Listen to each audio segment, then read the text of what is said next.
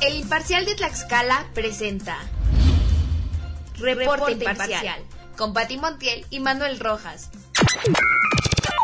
Las mejores entrevistas con los mejores invitados y con la información más actualizada del medio estatal y local. Nos escuchas todos los lunes a las 18 horas, aquí en Spotify.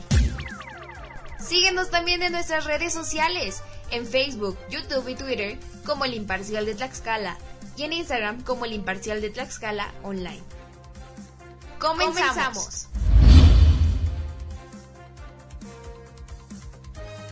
Muy buenas tardes a toda la gente que nos sigue a través del Imparcial de Tlaxcala en este programa especial eh, que también estamos realizando por la pandemia de COVID-19 porque sabemos que pues esta enfermedad ha causado muchísimas muertes, muchísimos estragos incluso económicos a los mexicanos, a los tlaxcaltecas y a los guamantlecos. Hoy vamos a platicar con la señora Almadelia González, quien pues desafortunadamente padeció COVID-19 hace algunos meses y que pues estuvo en una situación eh, un tanto crítica y que nos va a platicar eh, acerca de su experiencia, ya afortunadamente ahora está recuperada, sin embargo, pues eh, durante el padecimiento de, de, esta enfermedad sí tuvo una situación muy difícil. Muy buenas tardes, ¿cómo estás? Hola, muy buenas tardes, muy bien, gracias. Pues quisiéramos comenzar que nos, nos platicaras ¿Cuándo te, te contagias de COVID-19 y eh, cómo te das cuenta que, que, que, empezaste a sufrir esta enfermedad? Porque, bueno, tengo entendido que fue casi al principio de la pandemia, estamos hablando del año pasado. Y fue el 31 de julio cuando yo me puse mal. Mi mamá ya estaba enferma, pero mi hermano no me dejaba acercarme tanto porque soy diabética. Entonces el que la cuidaba era mi hermano. Y yo, fue muy diferente los síntomas de mi mamá que los míos. Ese día me acuerdo que estaba haciendo la comida, el que hacer, y nomás lavé como cinco prendas de ropa y me sentí muy cansada, fatigada, cansada, como si hubiera lavado muchas cosas. Y lo mío fue muy sorprendente porque fue un cansancio muy fuerte que me quisiera recostar y mi cuerpo ya no soportó el dolor, la molestia. Eh, no podía estar la pierna encima de la otra. Sentía como si me hubiera yo dado un golpe y no, no, no, o sea, me dolía demasiado. Y me levanté de la cama y le digo a mi hijo, me siento mal, me siento mal, hijo, no sé qué siento. Una ansiedad, como que se me quiere ir el aire, una fatigación hasta por hablar, ya no podía yo ni hablar. Y le hablé a mis hermanos rápido, les, dije que me sentía mal, que bajaran a verme, les escribí. Ya bajaron, luego me fueron a ver y todo, y este, y un hermano, pues sí, no, reacciona de a momento y va a traer el, el aparatito para oxigenar a tomar mi oxigenación. Y tenía yo en ese momento 60, o sea, rápido tenía yo 60. Fue en cuestión de segundos.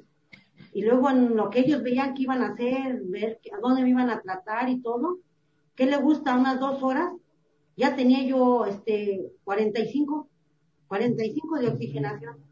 Todo eso ocurrió el mismo día, perdona en medida que te interrumpa, pero ese mismo día que tú te das cuenta que tienes el primer síntoma, ¿bajó tu oxigenación a cuarenta y tantos? ¿sí? O sea, fue así de improviso rápido, rápido. Y este, ellos este, hicieron llamadas, ahora me platican, ¿no? Que llamaron a la doctora que estaba atendiendo a mi mamá y le dijo que no, que definitivamente ella no se podía hacer cargo, porque pues estaba bajando muy fuerte, muy rápido la oxigenación. Y me moría yo en la casa o me moría yo en el hospital, que ellos decidieran. Marcaron también al 911 y lo mismo, o sea, lo mismo les dijeron que pues me llevaran, que lo más cercano era el hospital, el seguro, la clínica 2, porque yo trabajo, tengo el seguro. Y ya ellos pues sí me llevaron, me pusieron un tanque de oxígeno que tenían extra para mi mamá, me llevaron, me internaron allá en el seguro, y cuando yo ya ingreso al seguro al otro día, eh, no, sí al otro día a las 11 de la noche yo ya tenía yo 35 de oxigenación. Y nomás me mantenían allá con el oxígeno en el seguro para llevarme me trasladan para México, para México, para el octódromo, en un hospital que hicieron imprevisto para esta situación. Llego allá y le digo al, al camillero, diles que traigo oxígeno porque me lo quitaste de lo que me subió al, al hospital, a la planta alta. Y dicen, ahorita les digo, diles porque si no, no te van a hacer rápido caso. me siento mal, yo le hacía yo señas que yo ya no podía respirar, que me ayudara, yo ya no podía. Y es cierto, llego, rápido me canalizan, me checan, ya llegaba yo con 30 de oxigenación, ya no podía, yo ya sentía que, que no, o sea, la verdad ya no, ni quería yo hablar, nomás veía yo, o sea, ni ganas de moverme, el dolor que sentía del cuerpo tan fuerte, una desesperación tan fuerte como no tiene idea. ¿Cuál era la reacción de los doctores o qué te decían ante un estado tan crítico que tú tenías? Porque llegar a 30 de oxigenación, en muchos casos ya los intuban. Y en tu caso, ¿por qué no fue así? ¿O cuál era la reacción o qué te decían los médicos? Ellos iba yo ya lista para que me intubaran. Ellos ya estaban listos porque ellos, yo nomás escuchaba. Se este, acomoden todo, intubarla rápido. O sea, se movieron como 10 personas, ¿eh? La verdad fue la atención magnífica, magnífica, rápido. Yo lo que sentí es rápido un piquete en el ombligo es lo primero que sentí, lo que me estaban poniendo el oxígeno. Y el suero ya lo llevaba listo y rápido metieron un medicamento en el, en el suero. Y ya cuando sentí otro piquete en el, en el brazo, yo, yo nomás veía así ya, ya sin ánimos, la verdad sin ánimos, sin nada. Lograba escuchar, ¿no? Y yo pues en la mente, en el pensamiento, Diosito, ayúdame. En tus manos estoy, Señor. Pero no me, no me lleves, yo tengo mucho por vivir. Con los hijos, tengo mucho por vivir. Fue una, un milagro. Para mí no, lo tomo que fue un gran milagro. ¿Cómo? ¿Cómo? le echaron ganas. ¿Cómo se dio usted cuenta que, o en qué momento le dicen a usted que tiene COVID-19? ¿Le hicieron alguna prueba para determinar cuando usted se empezó a sentir mal, que eh, ahí en su casa pues eh, empezó a sentir ya los, los primeros síntomas? Pero, ¿en qué momento le hacen una prueba o cómo es que se entera usted que ya tiene COVID-19? En el seguro, en el seguro me hicieron una, una prueba, sí, pero no nomás una, me hicieron cuatro, en lo que me trasladaban me hicieron cuatro, me hicieron laboratorios para checar todo lo que estaba, ya tenía yo alta la neumonía, la neumonía me comentaban eso, yo por lo que lograba escuchar, ¿no? Porque pues la verdad ya ni ganas tenía yo, medio por lo poco que me puedo acordar es eso y pues sí, yo llegué muy delicada, muy mal. Yo ya no, ya no. La verdad yo sentí, siento que ya no la contaba.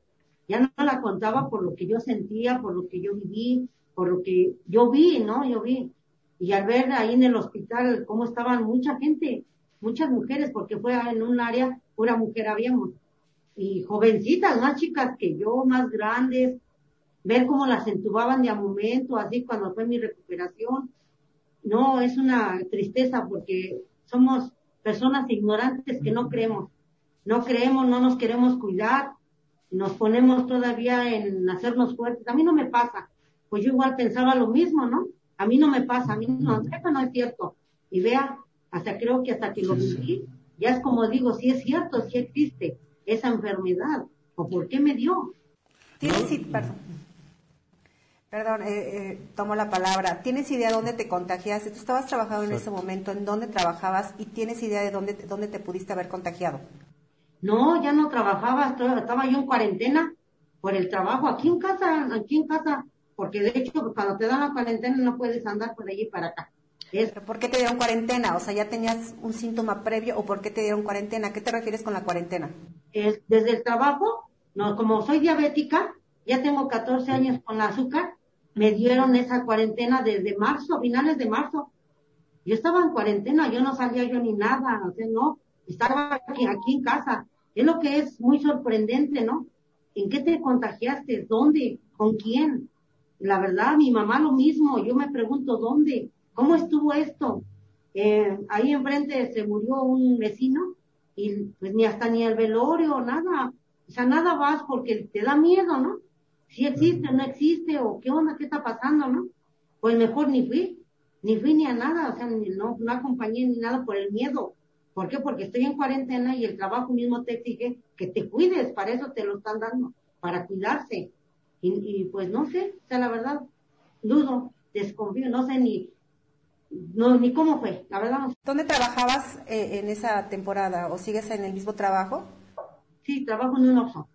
Ah, ok. Desde entonces estabas trabajando en un Oxxo y es que tienes, eh, bueno, es la empresa que te envía a cuarentena. Sí. A confinamiento más bien, ¿no? Sí. Ok, ¿cuánto tiempo estuviste tú en el hospital? Sorprendente, muy, muy sorprendente. Fueron en total siete días, cinco en México y dos en Apizaco. Ok.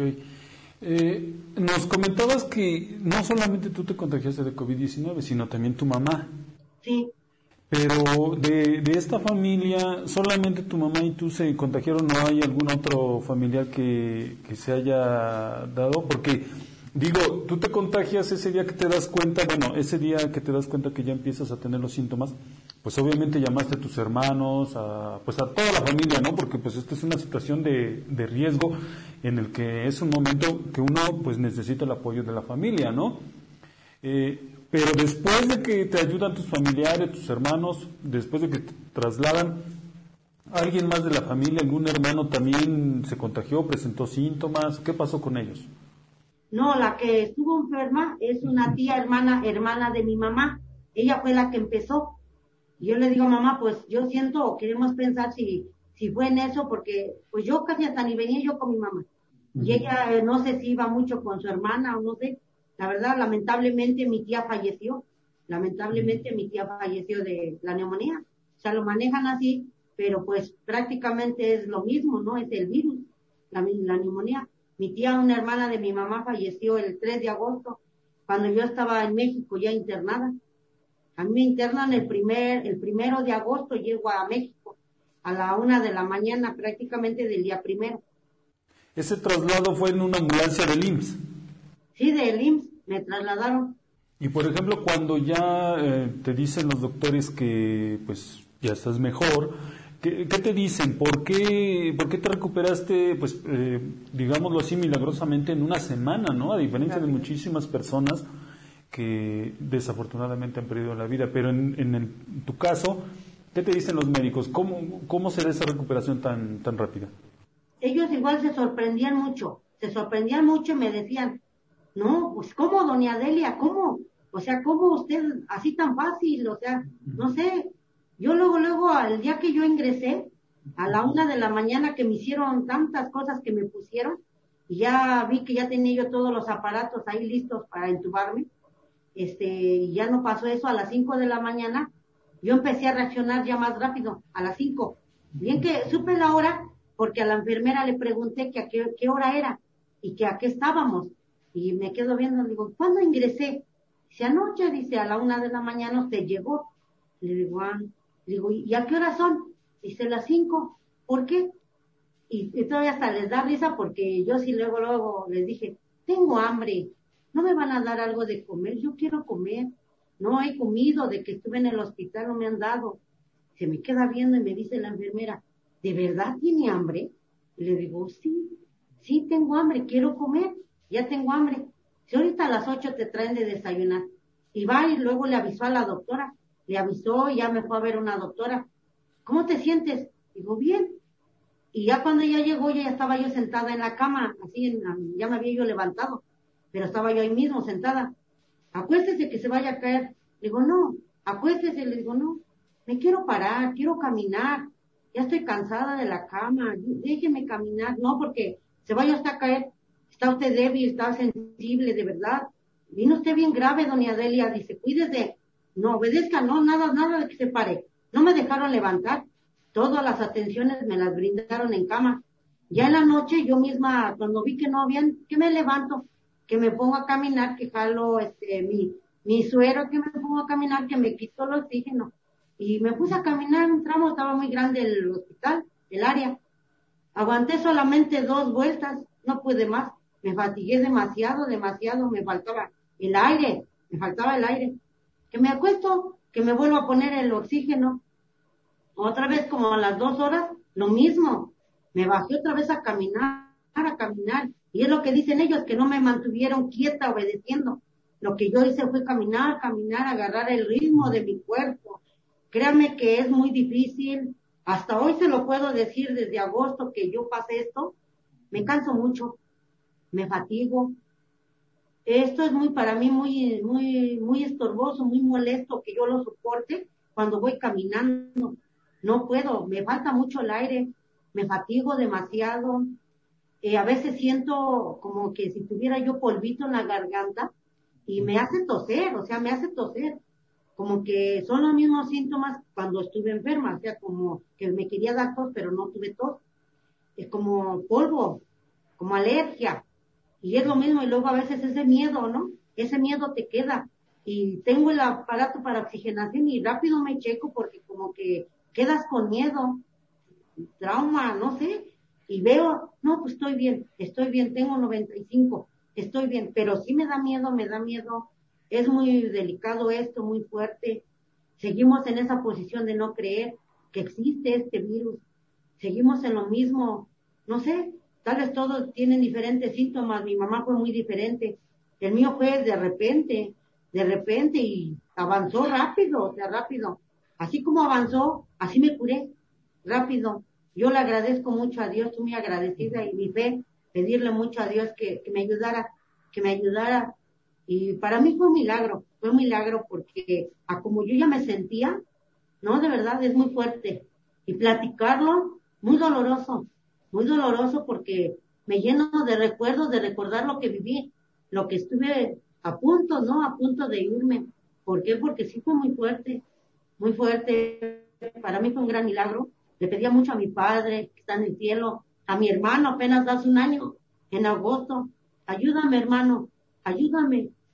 Déjame, tú que estás cerca de Dios, dile que me deje, que tengo que seguir. Y yo, pues echándole ganas, no me di por vencida, iba echándole ganas, lo que me decían ellos. Pero yo quería caminar, yo quería caminar. Yo siento que eso me ayudó mucho. El caminar, el ayudar que el organismo volviera a aguantar, volviera a reaccionar igual. Yo siento que fue mucho eso, mucho. Alma, aparte del cansancio que tú comentas que te quedó como secuela, que todavía lo, resistes o lo, resientes, ¿tienes o los médicos te dijeron que te, generó alguna otra secuela en tu organismo eh, a consecuencia precisamente de este virus? Pues yo siento que como ahorita me está costando mucho controlar mi azúcar, me está costando mucho, o sea, no, no le voy a decir que tal vez guardo la dieta al 100%, ¿no? Pero pues yo siento que sí me cuido, o sea, que tal vez no es comer dulces, la coca, o sea, el refresco, nada de eso, o sea, me cuido mucho en ese aspecto, me hago mi licuado del verde para tener una alimentación más o menos. Y yo lo malo, me siento mal cuando no como a mis horas, pero comiendo a mis horas yo me siento bien, pero ahorita sí me hice un estudio del azúcar y sí la tengo todavía elevada, no quiere fui a otro doctor y me dio unas pastillas este, diferentes a la que me da el seguro. Lo malo es que aquí es lo económico, están caras, están caras para estármelas comprando. Y sí me regularizó el azúcar en este tiempo que la estuve tomando, me regularizó. Pero ahorita otra vez vuelvo al medicamento del seguro y la, y la insulina y no, siento que no, pero tampoco me siento mal. No sé si el, lo mismo me hizo como se me alteró mi azúcar allá en el hospital, me subí hasta 500 y yo nunca la había tenido así, nunca. Eh, en el tercer día que ya me iban a dar de alta, porque me iban a dar ya luego de alta, me dio un preinfarto, me dio un preinfarto.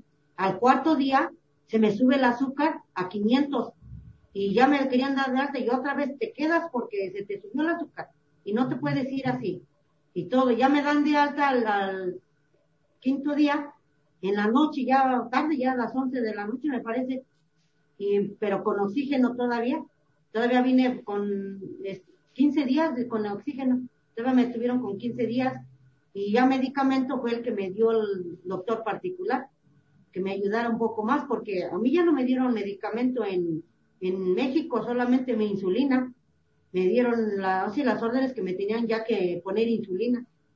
Precisamente sobre, sobre ese tema de los medicamentos y ahorita que comentabas que 15 días todavía estuviste con oxígeno, eh, ¿nos puedes platicar sobre pues cuánto es lo que cuesta esta enfermedad o mejor dicho, cuánto es lo que en tu caso pues ha costado que compres medicamentos, que pagues oxígeno, todo este tipo de, de implementos que pues tienes que comprar para tu cuidado de tu salud?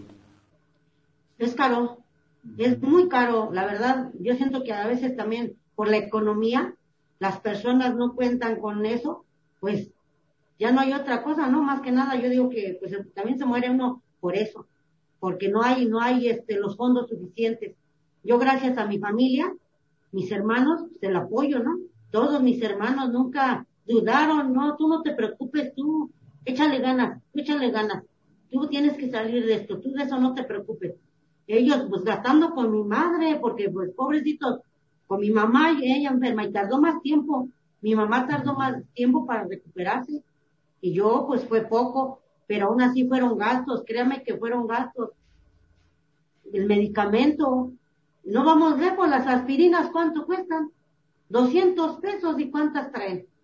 ¿Y cuántas necesitas pasarte tomando diario, diario, diario? Y cada ocho horas.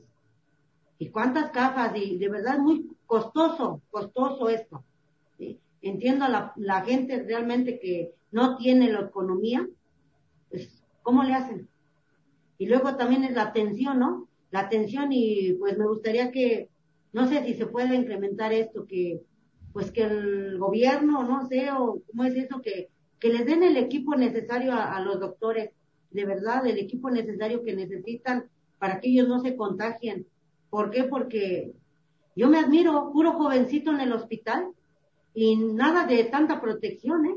La verdad, más que la doctora, dos, dos doctoras que me tocaron, ellas sí andaban con sus caretas, su, todo el equipo desechable, todo eso que se ponen. Y los demás no, con guantes, ropa desechable, sus lentes, o este, ni caretas, ni caretas, o sea, no sé si realmente ellas no los usaban, no querían o, o no lo podían o, o les piden que ellos sea su costo de su, de ellos, ¿no? De su dinero, no sé. Y, pero otras sí, o sea, otros sí tenían y otros no. Eso sí, siempre lo desechable. Guantes desechables, todo. Hacían una, se lo quitaban, se ponían otros de doble. Para cuando tenían otro paciente, todo tiraban, todo tiraban. Y lo poco que yo llevé, ya no me lo dejaron este, traer. Y en esto me gustaría hacer un comentario. Espero que realmente hagan caso. En la clínica 2, cuando me ingresaron, el primer día, eh, no tuve atención, ¿eh? Realmente, y lo, y lo digo así porque fue cierto. No me pusieron el oxígeno y el suero. Ni un medicamento. Por eso yo siento que me complicó más la situación. Ni un medicamento. Hasta que entró el otro doctor de turno de la noche, yo sí le dije al doctor, mándeme a mi casa. Ya no podía hablar, de verdad ya no podía yo hablar. Y sí le pude decir, mándeme a mi casa. ¿A qué estoy acá si no me han hecho nada? Si me voy a morir, mándeme a morir a mi casa. Luego para trasladar un cuerpo sale más caro. Y se me quedó viendo y me dice, oye hija, ¿por qué dices eso? Digo, porque, digo, no acuerdo, no me acuerdo cuándo entré, pero ya veo, yo veo, o me acuerdo que ya llevo horas acá, veo cómo cambia el turno y, y, y pues no veo nada, no me hace nada. Y se me quedó viendo y ya checó mi expediente y me dice, te vas para México y ya ahorita, ahorita les aviso a tus familiares. Fue un gran médico, o sea, qué bueno, me escuchó, me ayudó. Y qué feo de los enfermeros, fíjate. Según yo con neumonía, ya mal, grave, estaba lloviendo. Me saca el de la ambulancia en la, en la camilla, me saca, ¿y qué cree? Me quitan la sábana, me sacan así con bata lloviendo, lloviendo. Yo digo, no podía, malo pensé, ¿no? Ni podía yo hablar, ya ni ganas tenía yo. Le agradezco a la poli que reaccionó, a la poli, le dijo, ¿cómo de crees que la sacas así? Dice, pues yo no sé, pues así me la dieron, ¿yo qué puedo hacer? le quitó la sábana al enfermero y ella, la poli, me regaló su cobija, su cobija me la puso y mis hermanos le dijeron, no, se la traemos. Y ya le, le dije, yo me acuerdo que la poli me dijo, primero Dios, madre, va a regresar usted y me la va a venir a dejar, no se preocupe. Y yo le dijo, gracias, nomás le pude mover la cabeza, gracias, porque ya ni hablaba. Ya me llevaron. Eso es algo que quise incrementar porque la verdad es una injusticia, ¿no? Lo que hacen. Ven la tipo de la gravedad y, que todavía a ti nos, nos hagan, pues no, no se vale. Que se pongan la, la pila los doctores, ¿no? Y a lo que estamos a, a trabajar, a echarle ganas. Yo sé que a veces también es lo económico, pero también a veces es porque los doctores o las enfermeras no cumplen realmente su trabajo. Y los directores que estén al pendiente de su personal, que de verdad cumplan con su trabajo, que lo hagan porque les gusta su trabajo. Y si no les gusta, pues que se busquen un trabajo que les guste. Claro. Claro. A ver, Alma, este, quisimos platicar contigo porque además tú eres un testimonio de un, bueno, de un caso grave, un caso delicado y estás aquí para contarlo. Mucha gente pues no ha regresado una vez que se las llevan a los hospitales. ¿Qué le dirías a toda esa gente que, pues lamentablemente vemos en la calle sin cubrebocas y sin guardar, eh, pues estas medidas que nos han pedido eh, las autoridades precisamente para contener el virus? Tú ya pasaste por esto. ¿Qué les dirías a, a toda esa gente que, pues vemos de manera irresponsable y no precisamente no, no lleva estas medidas que, que nos han pedido las autoridades? Pues que, que crean, que se cuiden y si no se quieren cuidar ellos, que lo hagan por, por las personas que sí nos queremos cuidar ¿Por qué? Porque al menos yo tengo miedo a volver a recaer y no me gustaría volver a recaer porque pienso que tal vez ya no, ya no volvería a resistir mi cuerpo.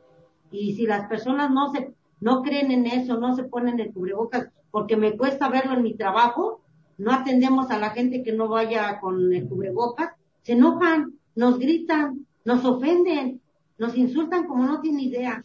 Y yo le digo, señor, pues si usted no se quiere cuidar, déjeme cuidarme yo, cúbrase, hágalo por mí, Salga y ya se lo quita. Nada más. Que se cuiden, que crean que sí existe esto.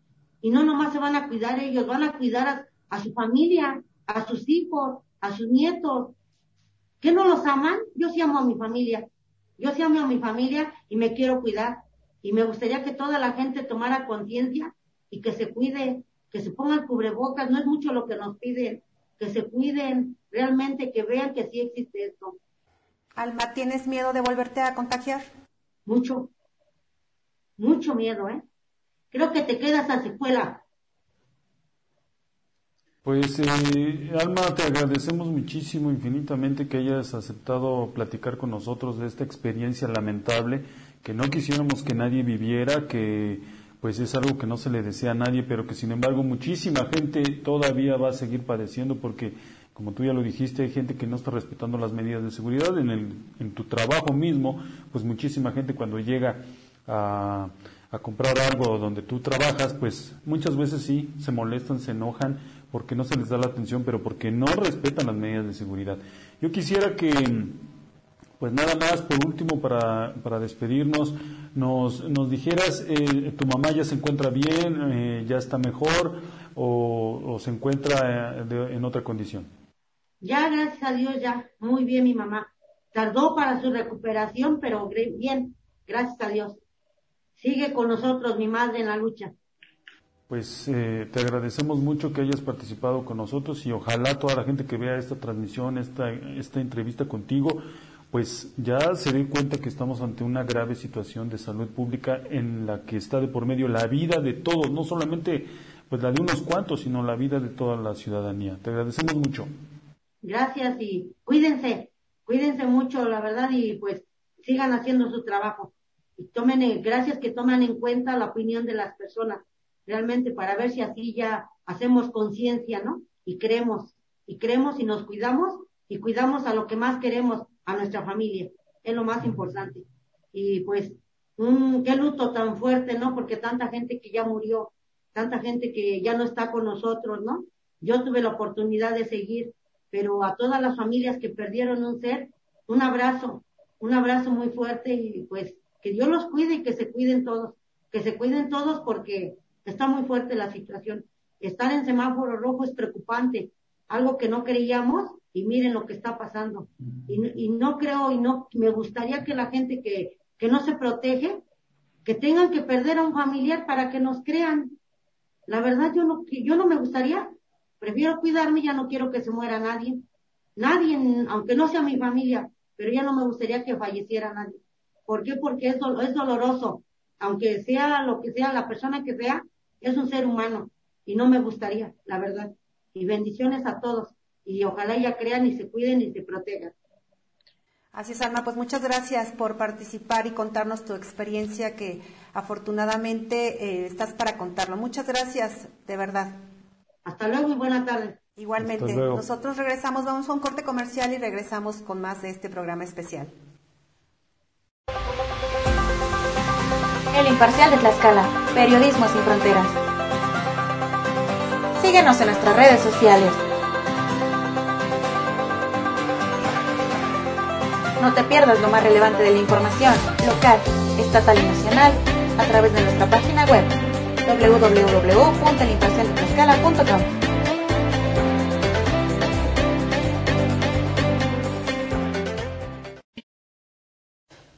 Bueno, pues ya estamos de regreso aquí en el estudio de reporte imparcial y ya tenemos en la pantalla a la doctora Sofía Romero Hernández, quien es especialista en medicina de urgencias y es integrante además del Comité de Educación y de la Sociedad Mexicana de Medicina de Emergencias, eh, pues en el país. Doctora, muchas gracias por aceptar la invitación y bienvenida. Hola, buenas tardes a todos. Muchas gracias, Pati, muchas gracias, Manuel, por esta invitación y para contribuir con algo de información en este espacio. Gracias. Sí, es importante tener la opinión de especialistas ante esos temas tan importantes como en este eh, momento es el coronavirus en el país y sobre todo en el Estado. Doctora, eh, estamos ya en un semáforo naranja aquí en Tlaxcala. Eh, realmente las condiciones sanitarias sí determinan que deberíamos de estar en este semáforo naranja. ¿Cuál es el panorama actual de este padecimiento en el Estado? Así es. Efectivamente, nos encontramos en un semáforo naranja, que quiere decir que la condición aún es crítica. Un semáforo rojo eh, habla sobre la movilidad que deben de tener las personas en el estado, que en el semáforo rojo la movilidad debería de ser casi nula, solamente actividades esenciales como salir a comprar, eh, literalmente como ir a traer víveres. Y en un semáforo naranja no quiere decir que los casos hayan disminuido eh, potencialmente. Al contrario, estamos igual que en el rojo, en naranja, pero hay un poco más de movilidad.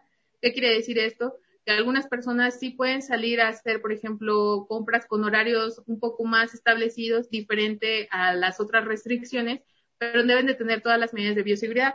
Sin embargo, en el estado, los casos eh, siguen, siguen altos. Ya disminuyó un poco, pero no estamos hablando de que es un rango que nos haga tener la seguridad para salir, realizar todas nuestras actividades, fiestas, reuniones. No es, no es eso, no podemos todavía reactivar todo, pero seguimos con contagios, seguimos necesitando cuidarnos, siguen necesitando quedarse en sus domicilios. Es por eso que no se ha reactivado ni el carnaval, ni las reuniones, ni las fiestas, porque todas mentes son posibles fuentes de contagio. Doctora, entonces sí es eh, como tal las cifras que nos han dado a conocer, en este caso el gobierno del Estado, que han disminuido en estos últimos días los casos de contagio. Así es, porque en un semáforo rojo las camas de las terapias intensivas se encuentran ocupadas casi en su 100%. Más del 80% es la ocupación en un semáforo rojo. En un semáforo naranja la ocupación de esas camas de terapia intensiva ya disminuyó sin embargo, no quiere decir que no tengamos pacientes en los hospitales, pero de otras condiciones que no requieren necesariamente ventilador. Pero cualquiera de esos pacientes durante su estancia pueden pasar a requerir ventilación mecánica. Por eso es que las cifras son muy dinámicas. Ok, doctora. En Tlaxcala ha sido aplicado el tratamiento, el TNR4, para tratar a los pacientes con coronavirus eh, sí ha sido adecuado este tratamiento eh, y ha sido funcional en los pacientes que pues han sido tratados con este eh, pues este cuadro de medicamentos que se han aplicado. Cuadro de medicamentos que se han aplicado. Realmente hasta ahora no existe como tal un tratamiento específico para eh, la enfermedad por coronavirus o enfermedad COVID, que así le, le comentamos, bueno, le llamamos médicamente. Sin embargo, hay muchos eh, tratamientos coadyuvantes. ¿Qué quiere decir esto? No van a tratar directamente sobre el virus, ni van a tratar directamente sobre la acción del virus. Pero el virus, dentro de la, la fisiopatología que hasta ahorita se ha descrito y que se conoce a nivel internacional, causa un proceso severo de inflamación en algo que nosotros llamamos endotelio. El endotelio es un tejido que cubre todas las arterias y todas las venas de todo el cuerpo, de todos los órganos. Esta enfermedad genera inflamación de todo el endotelio en todo el cuerpo, específicamente en lugares como el pulmón y a nivel gastrointestinal incluso, se han descrito incluso hasta a nivel cerebral. Esta inflamación es muy severa y entonces las personas presentan fiebre, presentan aumento de su sistema inmunitario luchando contra esta inflamación, pero también esta enfermedad ha descrito que causa trombos, o sea, quiere decir que forma coágulos, que es una neumonía diferente, es una neumonía diferente a las neumonías por bacterias que causan pus. Esta, esta enfermedad causa mucha inflamación y causa coágulos. Como tal, no hay un tratamiento específico que vaya a combatir o que vaya a disminuir la, la carga viral o que vaya a matar directamente el virus o que vaya a disminuir el conteo completamente del virus. Pero hay tratamientos que siempre usamos en otras enfermedades, como lo son enfermedades reumatológicas o enfermedades este, eh, autoinmunes, que nos ayudan a disminuir eh, la inflamación. Parte de estos medicamentos que nos ayuda a disminuir la inflamación a nivel pulmonar por sus efectos que no son específicos, pero nos ayudan, son el Montelucas, que nos ayuda, por ejemplo, en el pulmón, que es parte de este tratamiento. La aspirina es un medicamento que siempre se ha utilizado en enfermedades que causan trombos. Entonces, en esta enfermedad que la fisiopatología nos dice que causa trombos, se utiliza la aspirina. No es que sea un tratamiento específico. Ahora, la ivermectina realmente es un tratamiento que está en controversia porque la ivermectina no es un medicamento que se haya diseñado para el coronavirus.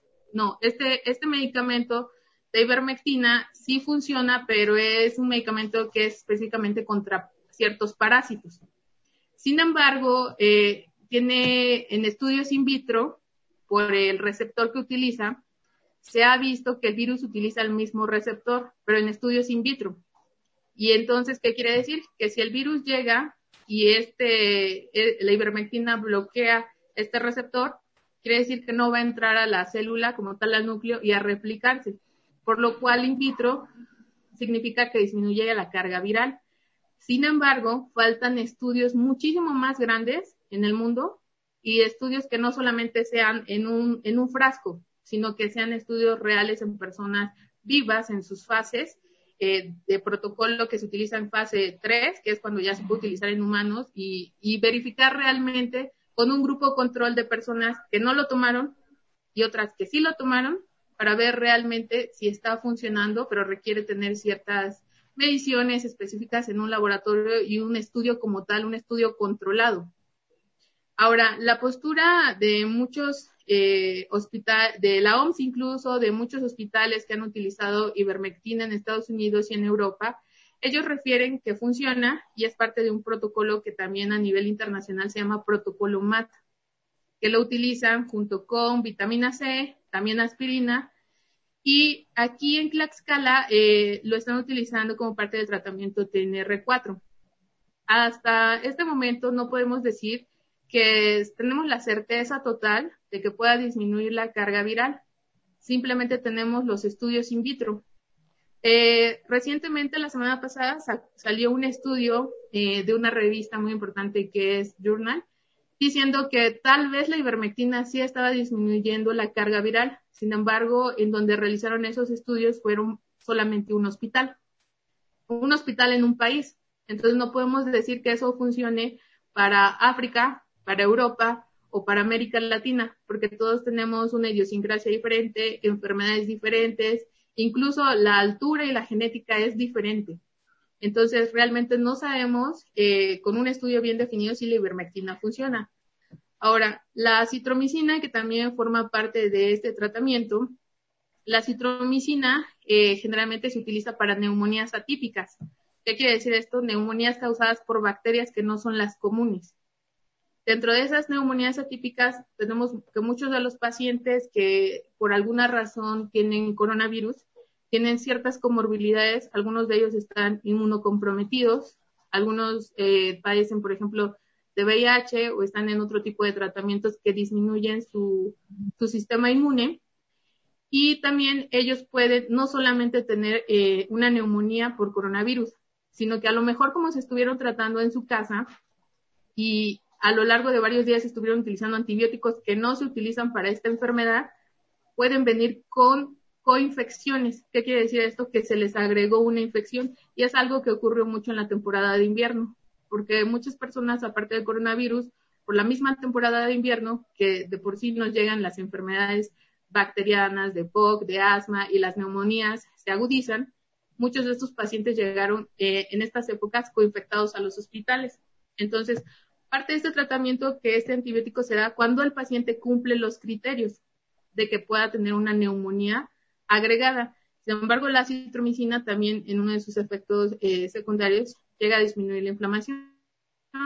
Esto no quiere decir que el tratamiento funcione específicamente para la enfermedad de COVID, pero sí funciona indirectamente disminuyendo la inflamación y evitando que se haga mayor, mayores trombos o que estos trombos puedan causar infartos, tapar arterias, generar embolias o eventos vasculares cerebrales, que es algo que también genera el coronavirus, incluso que tape vasos de los intestinos. Esto es lo que intenta evitar el tratamiento. Eh, mencionan que el tratamiento cuando está en fases tempranas se debe dar y puede tener más eficacia. Sin embargo, si una persona se contagió pero está asintomática, realmente solamente requiere reposo y tal vez si tuvo dolor en el cuerpo o llegó a tener fiebre, paracetamol y resguardarse, aislarse. Hay personas que solamente pierden el olfato, Ah, y esas personas, la verdad es que eh, tal vez fue una cepa, un fenotipo diferente del virus, el que tienen ellos, y no requieren más, más tratamiento. Hay personas que durante el lapso de que se contagiaron se empiezan a complicar y empiezan a, a lo mejor empezaron con fiebre. La fiebre es un factor de mal pronóstico en esta enfermedad.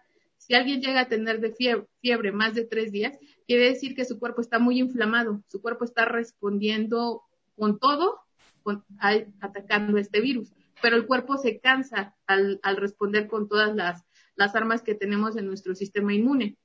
Entonces, cuando el cuerpo baja sus defensas porque ya se gastaron, es cuando el virus lo ataca más. Entonces, muchos de estos pacientes en los primeros días tal vez no estaban mal, pero después de tener fiebre, sus defensas bajaron, que estuvieron en respuesta a este ataque, y empiezan a ser un poco más susceptibles a tener infecciones bacterianas, a que el pulmón haya quedado muy inflamado o muy dañado por la misma inflamación y entonces empiezan a tener dificultad para respirar, dolor en el pecho, dolor en la espalda, eh, dolor en el cuerpo, pero lo más severo es la dificultad para respirar, que sienten que al meter aire, algo adentro no les permite meterlo. Entonces, Desgraciadamente, esto, esta enfermedad nos vino a cambiar muchas cosas de la medicina y algo que los pacientes tienen se llama hipoxemia silenciosa o feliz. Anteriormente, cuando alguien llegaba al hospital con asma o con enfermedad pulmonar, desde que tenía 85 de saturación o menos de 90, el paciente respiraba muy rápido y nosotros notábamos o alguien se podía dar cuenta a simple distancia que el paciente no estaba bien. Sin embargo, en el coronavirus, esta inflamación en el pulmón y estos trombos eh, hacen que el paciente aún respire, pero que él no sienta que se siente mal. Le ponemos el oxímetro en el dedo y a veces los pacientes ingresan a urgencias saturando 50%, 30%, que no es algo fisiológicamente normal y a veces uno pensaría que ni siquiera compatible con la vida. Es algo que vino a cambiar esta enfermedad. Muchos de estos pacientes eh, creen que el intubarse les va, los va a matar o que no se quieren intubar, no quieren venir a los hospitales porque piensan que los van a intubar. Sin embargo, todo el tiempo que ellos perdieron en su domicilio intentando tratarse tres, cuatro, cinco días, como lo comenté en el lapso de esta enfermedad, puede ser que en el momento en el que lleguen al hospital es porque realmente se sienten muy mal y a lo mejor ya no podemos hacer otra cosa más que intubarlos, porque ponerles puntas no les va a ayudar, ponerles una mascarilla no los va a ayudar. Necesitamos dormirlos, necesitamos relajarlos, ponerles un medicamento para que ellos no sientan dolor y ponerles un tubo en la garganta que va directo a los pulmones para que ese, ese ventilador de manera artificial meta el aire. Mete el aire y el aire entra al pulmón y va a todo el cuerpo, porque nuestro cuerpo, específicamente nuestro corazón y nuestro cerebro, se alimenta de oxígeno y glucosa. Si no hay oxígeno, es por eso que muchos pacientes están, empiezan a perder el conocimiento o dicen incoherencias cuando tienen esta enfermedad, o incluso muchos de ellos se llegan a infartar en su casa después de haber estado graves durante cinco o siete días, de repente lo van a ver y ya no responde o ya se infartó, porque nuestro corazón y nuestro cerebro se alimentan de oxígeno y glucosa, y el oxígeno es muy importante. Al haber baja reserva en el cuerpo, es que así responde y nosotros es lo que intentamos ayudar. No es un tratamiento, es un la intubación solamente nos da una ventana de tiempo para intentar que con todo el soporte médico que se da para evitar los coágulos, disminuir la inflamación, si el paciente se infectó, darle tratamiento para esa infección, lo que vaya saliendo en el soporte que se da a un paciente internado, intentar que el cuerpo se restablezca o tome fuerza su sistema inmunológico para que pueda salir de esta enfermedad. Afortunadamente, pacientes jóvenes llegan a salir más que pacientes de la tercera edad que tienen otras enfermedades como diabetes, hipertensión, enfermedad renal crónica, porque su sistema de por sí ya está desgastado y ya con todas estas enfermedades, su endotelio, aparte de que está inflamado, puede llegar a tener placas de ateroma o ya no funcionar muy bien como antes, como el de una persona joven. Es por eso que esta enfermedad es muy mortal. Ahora, hay personas jóvenes que han llegado a fallecer. Tal vez muchas de ellas tenían obesidad, que es un factor que se ha determinado como de, mucho riesgo en esta enfermedad porque el virus tiene afinidad por los adipocitos, sobre todo a nivel abdominal. Si hay una persona que tiene obesidad y tiene mucha grasa a nivel abdominal, es muy probable que tenga una evolución de la enfermedad todavía peor. Ahora, tampoco es lo único, porque hay personas que han tenido la enfermedad incluso con obesidad y diabetes y han evolucionado muy bien, no solamente han tenido falta de, este sabor, de probar o de oler. Pero eso se refiere a las cepas que hay. Actualmente, primero teníamos descritas dos, después nos describieron tres y después nos describieron cinco. Entonces, en realidad, estas cepas mutan. Es un proceso natural de la enfermedad. Al llegar a, cierta zona, a cierto país, con ciertos pacientes, va a mutar diferente en cada país. Es por eso que hay una cepa europea, que dicen que es más infecciosa, ataca más rápido, pero que no era tan letal. Pero si esa cepa llegara a México, esa cepa se va también a mutar acá y acá puede, puede presentarse de manera diferente. Es por eso que en China al principio decían que el virus era como una influenza o como una gripa. Y, a, y como fue pasando a diferentes países, la cepa fue mutando. Lamentablemente en Latinoamérica, pues se encontró con que primero genéticamente tenemos muchas diferencias con el resto de los países europeos y desgraciadamente tenemos muchas comorbilidades como las que ya mencioné y a eso le agregamos obesidad y lamentablemente México es uno de los países que tienen mayor obesidad, incluso el país que tiene el primer lugar a nivel mundial en obesidad infantil. Es por eso que hay personas sanas que desgraciadamente han fallecido. Y pues no se ha podido hacer mucho porque una persona no puede bajar de peso en siete días. Y eso también disminuiría el sistema inmunológico. Y a pesar de que ahí vamos un año al cambio del estilo de vida, que se ha vuelto sedentario en el aislamiento, hay muchas personas que en lugar de bajar de peso, incluso incrementaron de peso. Entonces, realmente ahorita, a la llegada de la vacuna, pues eh, las personas que se vacunen van a disminuir su, su actividad en el cuerpo al enfrentar este virus, más no significa que no les vaya a dar es como la influenza cuando nos vacunamos cada año. Tal vez la primera vez que le dio a alguien si no tenía la vacuna le pudo haber causado una neumonía severa y requerir terapia intensiva, pero después de vacunarse baja mucho el, el cuerpo, como que se empieza a adaptar al mismo virus y tiene una respuesta menos severa, pero todavía nos puede dar influenza, pero tal vez no nos vaya a llevar a la intubación y no nos va a llevar a una terapia intensiva, pero sí nos puede dar influenza. Ok, doctora.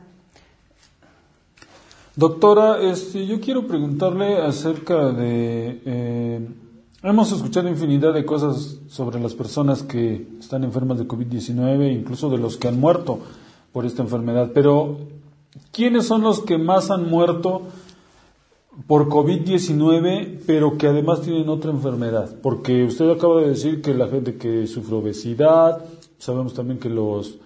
Eh, algunas personas mayores que tienen o sufren hipertensión, pero ¿quiénes son los que realmente sí están muriendo eh, de COVID y aparte de otra enfermedad un poquito más, este, eh, pues, que los vuelve propensos a que sí estén completamente en riesgo? Porque hay muchas personas que siguen creyendo que esto no es cierto y por eso muchos también ni siquiera respetan las medidas de seguridad. Así es. Sí, realmente dentro de nuestra población de riesgo, desgraciadamente por ejemplo, lo que vimos ahorita a fin de año, a pesar de que en apariencia son sanos, porque me refiero a que no tenían ni diabetes ni hipertensión, eran, desgraciadamente fueron las personas de la tercera edad. Eh, en esta segunda ola que vino a partir de em, diciembre, enero, la mayor causa de función o las personas que más fallecieron en, los hospitales fueron personas de la tercera edad. Incluso ustedes muy probablemente conozcan dentro del círculo cercano que tienen que a veces falleció dentro de la misma familia abuelito, abuelita, mamá, incluso el papá, pero más afectados los de la tercera edad.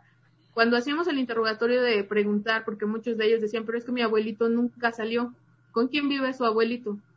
pues conmigo. ¿Y usted? Yo si salgo a trabajar, este, soy vendedor ambulante o alguna otra situación.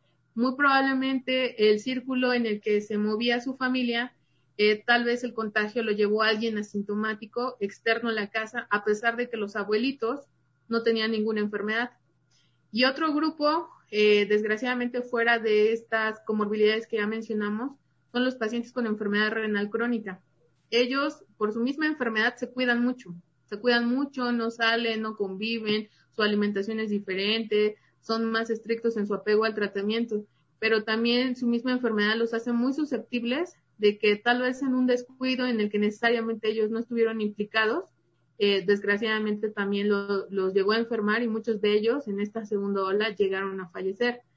Reportes de casos de pacientes pediátricos con esta enfermedad sí tenemos, pero tenemos menos y algunos de estos niños sí tenían algunos factores predisponentes como la obesidad o desgraciadamente los niños, como no se ha manifestado en mucha población infantil, tienen una enfermedad diferente que le llaman Kawasaki, que se parece mucho a la enfermedad del coronavirus en presentación en niños. ¿Qué quiere decir esto? Que se inflaman también su, su endotelio eh, de ellos, pero aparte tienen eh, los ojitos rojos, lagrimeo, como si tuvieran alergias, eh, tienen algunas lesiones en la mano, en la boca o en la lengua. Y uno puede pensar que a lo mejor el niño tiene disipela o le va a dar varicela o realmente que es otra enfermedad, pero muchos de esos niños también son portadores asintomáticos. Ellos no generan mucha respuesta a esta enfermedad pero sin embargo sí, sí llegan a tener la enfermedad y en algunos casos se piensa que muchos de estos niños pudieran ser los portadores asintomáticos en la familia. No, no hay como tal un estudio que lo confirme en su totalidad, porque hemos tenido pocos casos de niños, algunos lamentablemente sí han eh, fallecido, al menos en el hospital donde yo trabajo no, pero ellos están concentrando en el hospital infantil de Tlaxcala. Los casos de niños con coronavirus se atienden allá en, el resto de los hospitales se atienden adultos. Entonces, y a nivel mundial, pues también ha habido casos de reportes de niños, pero son menos. Incluso estos niños tienen síntomas diferentes. A veces también tienen diarrea. Y la diarrea es uno de los síntomas de coronavirus, que tal vez uno puede pensar que algo le cayó mal o se comió algo que le hizo daño, porque la diarrea se le puede haber quitado en 3, 5 días y no necesariamente tiene que tener fiebre. Y pero estos son datos de alarma que nos pueden decir que incluso los niños se pudieron haber infectado por la convivencia con los adultos o en el mismo círculo familiar. Doctora, ¿usted ya fue vacunada contra el COVID-19? Así es, yo trabajo en el ISTE, en el área de urgencias y también trabajo en el Hospital Regional de Apizaco. En el área de urgencias nosotros somos eh, médicos que estamos en la primera línea o en primer contacto, como le mencionamos, con, los pacientes. Entonces, eh, sí somos personal de los que está considerados para vacunación. Ya tengo pacientes COVID, pues desde, desde abril, porque yo me contagié en abril. Ah, ok. Se lo pregunto porque usted pues ha estado ahí eh, atendiendo a todos estos pacientes, ¿no? Pero ¿qué opina usted de toda esta gente que a pesar de eso, de, de, los muertos, a pesar de los contagios, de los semáforos rojos, de los semáforos amarillos, naranjas y de todos los colores, la gente sigue sin respetar las medidas de seguridad sin darse cuenta que, por ejemplo, el personal médico, pues ya en algunos casos, pues ya no tiene la fuerza suficiente para estar atendiendo a tantos enfermos, ¿no? Así es. Mire, la verdad yo creo que es una situación de cultura educación y hasta cierto punto respeto por la propia vida. Al principio de la pandemia, como bien menciona, que empezó aquí en México entre marzo y abril, muchas personas no creían que existía el coronavirus o que era una campaña política, etcétera. Eh, la primera ola que vino muy fuerte entre mayo y agosto empezó a hacer que la gente tomara conciencia de que al ver que alguien cercano a ellos fallecía, se empezaban a cuidar más y fue por eso que entre los meses de agosto y octubre la gente como que lo logró entender. Estuvimos en semáforo rojo, ya ocupaban su cubreboca, no salían si no era necesario. Pero desgraciadamente yo creo que eh, en, las, en los últimos meses de octubre, al ver que la gente disminuyó mucho los contagios y que incluso Tlaxcala llegó a pasar a semáforo amarillo, llegó a tomar confianza muy probablemente y no le dio importancia a, o no recordó a veces, desgraciadamente, este, que el hecho de haber salido o ir a una reunión pudo haber afectado a sus familiares. Y tampoco las fechas nos ayudaron, porque fue Día de Muertos en octubre, luego vino el Buen Fin, luego a pesar de que se suspendieron las posadas, mucha gente se reunió y dijo, pero somos los mismos de siempre, somos cuatro y todos nos cuidamos. Pero usted no supo que a lo mejor la persona con la que fue a comprar el pastel no se cuidó o las personas con las que estuvieron en el círculo cercano, tal vez una de ellas ya era portadora sintomático. Y desgraciadamente, a pesar de que hubo reuniones muy pequeñas o que ellos llamaban muy nucleares o familiares de cuatro o cinco personas, esto fue lo que desató esta segunda ola. Y la gente, a pesar de eso, no ha tomado conciencia. Ustedes lo han visto, a pesar de que incluso han perdido abuelitos, papás, ellos creen que no les va a pasar y eso los hace creer que sean inmunes y que aunque se pongan el cubreboca, salgan a la calle, no les va a pasar hasta que les pasa. Y hasta que les pasa es que la familia llega a tomar conciencia de esta enfermedad, de que no es un invento, no es un juego, es real y puede afectar hasta la persona más sana de tu familia. Entonces, eh, nos ha faltado también mucha cultura realmente desde el nivel federal, como en muchos países lo hicieron, por ejemplo, en Escocia, en Suiza, en donde dijeron desde un inicio todos utilizan cubreboca, desde un inicio se suspenden las clases. Entonces, ciertas políticas también impactan en lo que hace la gente. Hay países como Perú, por ejemplo, donde hay toque de queda, donde uno no puede salir y después de esa hora que se encuentran alguien en la calle, pues llega eh, los militares y los detienen. Eh, yo creo que no necesitamos llegar hasta eso. Hay gente que no lo comprende. Y en México, desafortunadamente, tenemos algo en, nuestro, en nuestra contra, que es la educación, diferente a Europa, donde la gente, o en donde la gente tal vez entiende el impacto un poco, bueno, hasta cierto punto analfabeta o con este, el sistema básico de educación a nivel primario trunca y no lo entiende, no logran dimensionar que el que ellos salgan, el que ellos eh, no se pongan cubreboca, que no se apliquen alcohol gel, que no mantengan la sana distancia, piensan que no va a pasar nada. Porque, porque uno, por más que les explique, hemos tenido pacientes que de verdad tomamos una hora explicándoles y al final de todo nos acaban diciendo, pero no me va a pasar nada, ¿verdad?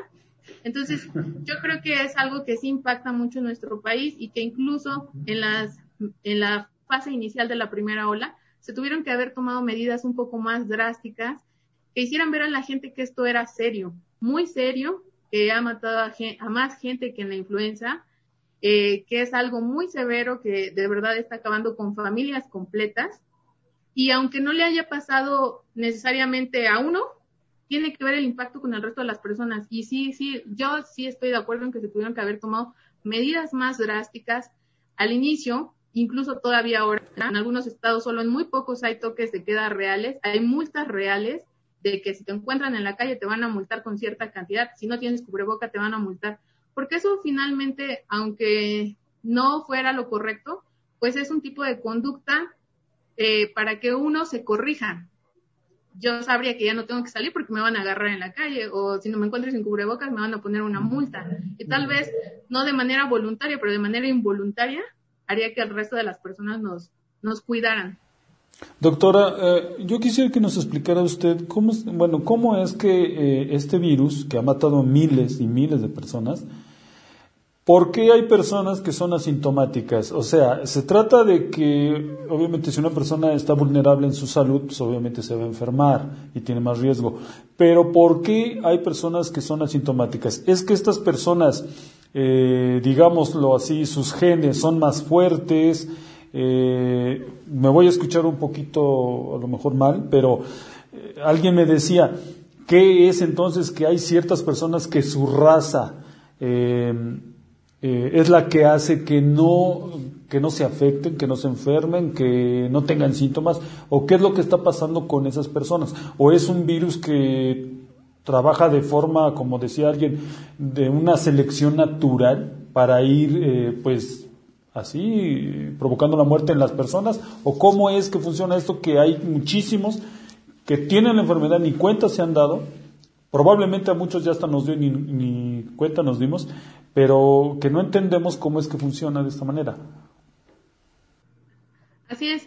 Bueno, la verdad es que a estas alturas, incluso un año y medio después, no hay una respuesta exacta, pero tiene que ver con algo que se llama idiosincrasia de cada quien. ¿De qué depende esta idiosincrasia?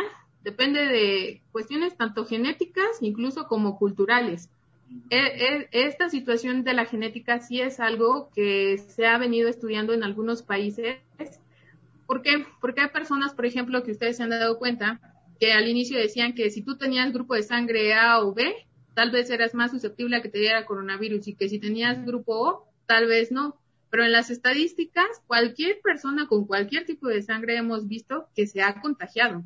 Entonces, no es que esté inmune o que le dé eh, menos, menos severo. Se han contagiado.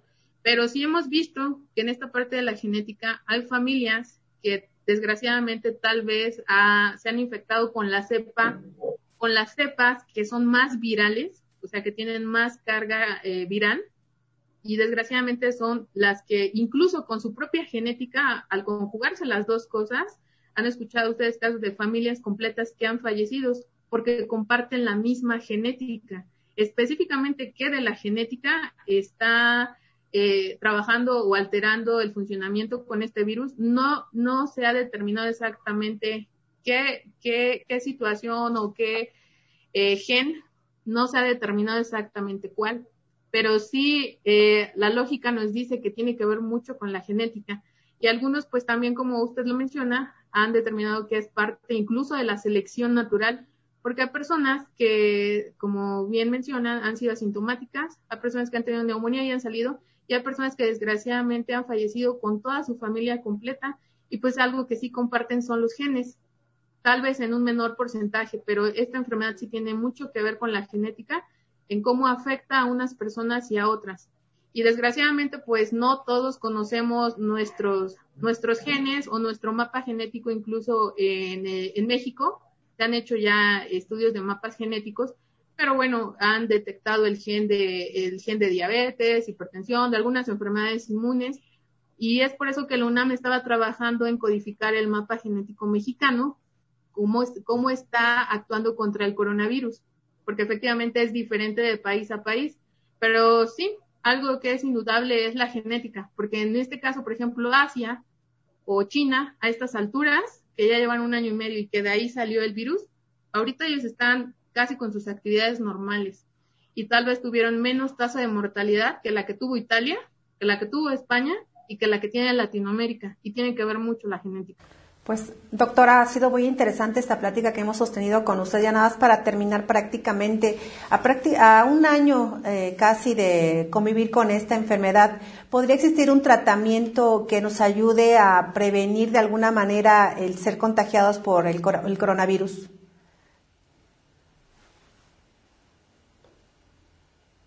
Pues mire, realmente a estas alturas no podríamos decir que existe un tratamiento a pesar de que varios países y varias farmacéuticas están en fases de estudio eh, con algunos antivirales. Hasta el momento no hay ninguno aprobado. Pero lo que sí les puedo decir es que la prevención es el mejor tratamiento. Es el mejor tratamiento y todos podemos prevenir contagiarnos de coronavirus. ¿Cómo lo vamos a hacer?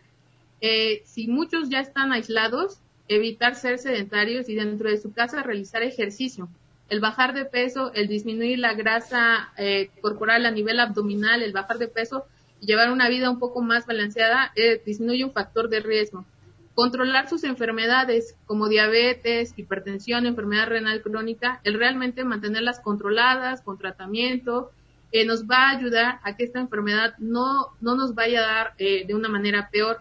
Acudir al médico realmente cuando tengan los primeros síntomas y no automedicarse, no automedicarse, no ir a exigir antibióticos, porque muchas personas aún creen que los antibióticos funcionan para la enfermedad de coronavirus. No es así. Algunos pacientes llegan a molestar si uno no les receta antibióticos a enfermedades respiratorias, pero lo único que está haciendo este antibiótico es hacer que la, que la enfermedad pueda ser más resistente con estas bacterias. Pero lo más importante es realmente mantener esa sana distancia de 1.5 metros, de 2 metros, de no tener reuniones de ningún tipo si no se requieren realmente, no reuniones familiares, no acudir a misas, no hacer fiestas, porque el grupo de esas cuatro personas que creen que se cuidan, alguien de ellos puede ser un portador asintomático y alguien puede llevar el virus a su casa y desgraciadamente contagiar a personas inocentes que no salieron ni estuvieron expuestas. El utilizar el alcohol gel en todo momento que salimos, hacernos, si vamos a hacer nuestras compras todavía que estamos en semáforo naranja, vamos, compramos, nos aplicamos alcohol gel, algunos de, al recibir las compras en sus casas las lavan, utilizan estos tapetes antes de entrar, se cambian los zapatos, se cambian de ropa. Puede parecer exagerado, pero a estas alturas sabemos que el virus eh, se encuentra en el aire ambiente y en algunas superficies. Entonces, si nosotros nos llevamos el virus al no utilizar el cubreboca, lo estamos respirando en el aire ambiente, nos vamos a contagiar si nos lo llevamos en superficies que compramos, que tocamos y no nos aplicamos alcohol gel y luego nos llevamos la mano a la boca o a la nariz, nos vamos a contagiar. Pero realmente son estas medidas de prevención y que se genere una verdadera conciencia en la sociedad, que se tomen un poco de medidas más drásticas si es necesario, para que la gente entienda que tiene que usar cubreboca, que se tiene que lavar la mano y que no se tiene que reunir por ningún motivo. Si hay personas que realizan home office, la verdad es que no tienen necesidad de por qué salir. Los maestros están dando clases en línea, no tienen por qué salir más que situaciones estrictamente necesarias.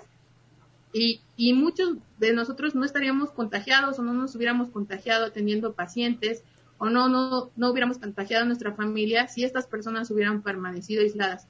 La verdad es que yo le pido a la sociedad que tome conciencia. Llevamos un año y medio.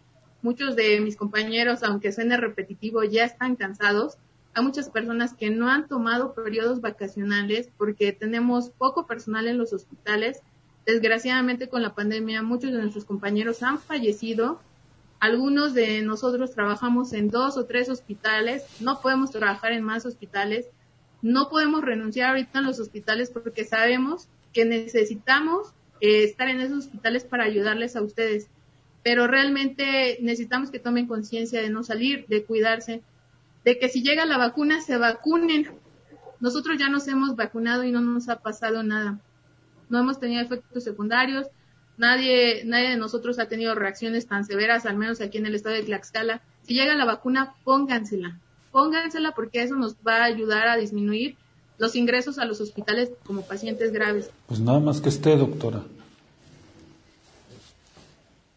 Sí, doctora, pues cierto, nada más que llegue la vacuna porque ve que se están retrasando, de hecho, eh, pues las dosis al país, ¿no? Pero bueno, pues las recomendaciones ahí están, doctora. Muchísimas gracias por esta interesante entrevista que sin duda, eh, pues la gente que nos pueda ver a través de esta plataforma, de este espacio informativo, pues estén enterados de qué hacer ante, eh, pues la enfermedad. Si algún familiar o uno mismo llega a contagiarse, pues saber, estar preparados, ¿no? Y como usted dice, no automedicarse, porque eso es lo que procede a veces, ¿no? Empieza uno a sentirse mal y ya quiere uno prácticamente eh, tomar los medicamentos que se han recomendado en diferentes momentos. Pero bueno, esperemos que no sea así. Eh, precisamente esos espacios son para eso, para mantener informada a la gente, doctora. Le agradecemos muchísimo por haber aceptado esta invitación. Al contrario, muchas gracias a ustedes por esta invitación.